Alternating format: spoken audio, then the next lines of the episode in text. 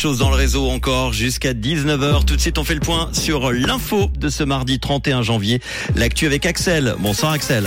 Bonsoir à tous. La fonction publique vaudoise à nouveau en grève pour la pleine indexation. La Suisse stagne dans le classement de la corruption. Météo, ce sera nuageux et venteux demain, mais un brin plus chaud.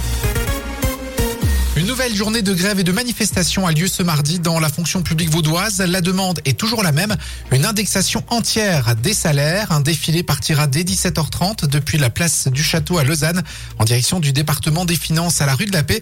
De son côté, le gouvernement vaudois reste ferme dans une réponse aux syndicats qui redemandait vendredi une ouverture rapide des négociations. Le Conseil d'État a indiqué hier soir ne pas revenir sur le dispositif global octroyant 182 millions de francs pour l'indexation des salaires.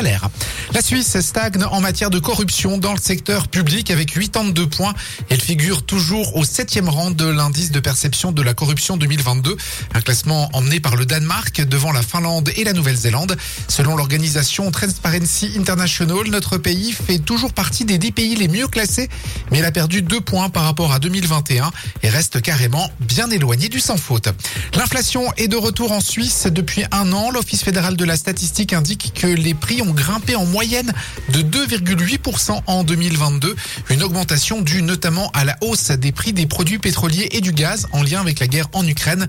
Pour les petits budgets, la situation est particulièrement difficile car leur pouvoir d'achat est aussi durement touché par la hausse des factures d'électricité et par l'augmentation du prix des carburants. À l'étranger, la Russie a revendiqué la prise du village de Blagodatne au nord de la ville de Bakhmut dans l'est de l'Ukraine où l'armée russe a intensifié son offensive et progresse lentement depuis plusieurs semaines. Le ministère de la Défense a indiqué dans son communiqué quotidien que la localité avait été libérée après une offensive d'unités d'assaut de volontaires appuyée par l'aviation et l'artillerie.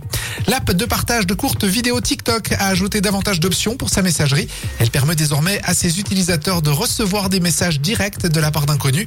Comme sur Instagram, il sera ensuite possible de les accepter, de les supprimer ou de les signaler.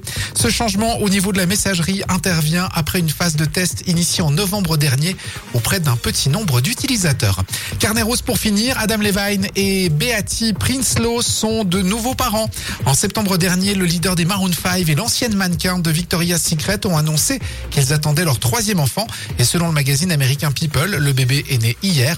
Les représentants du couple n'ont pas encore commenté la nouvelle.